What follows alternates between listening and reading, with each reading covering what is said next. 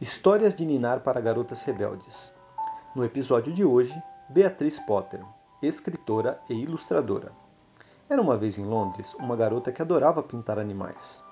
Beatriz passou o ano inteiro ansiosa para as férias de verão, quando ela e seu irmãozinho deixariam as tediosas ruas cinzentas da cidade e seguiriam para as terras altas da Escócia. Tão logo tivesse aberto as malas, Beatriz reuniria suas telas e pincéis calçaria as botas e iria para fora. Ela ficava sentada num silêncio tão profundo que os ratos do campo passavam por ela e os coelhos pulavam e mordiam a grama a seus pés.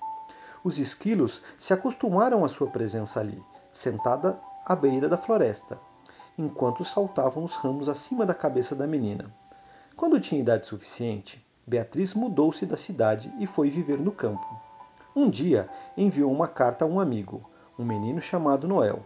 Na carta, ela inventou uma história sobre o coelho travesso e esperto de casaco azul, que roubava legumes da horta vizinha e era perseguido pelo fazendeiro. Beatriz o batizou de Pedro, em homenagem ao seu próprio coelho de estimação.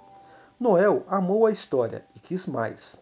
Então, Beatriz continuou escrevendo e até incluiu desenhos de Pedro e de seus três irmãos, Flopsy, Mopsy e Rabo de Algodão.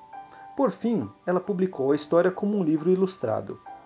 Milhões de crianças passaram a amar os livros de Beatriz Potter e seus personagens inesquecíveis, incluindo a senhora Ting Winkle, Nutkin e os dois ratinhos levados, Tom Tumbi e Unca Munca. Seu, seu primeiro livro, A História de Pedro Coelho, tornou-se uma das histórias infantis mais populares de todos os tempos.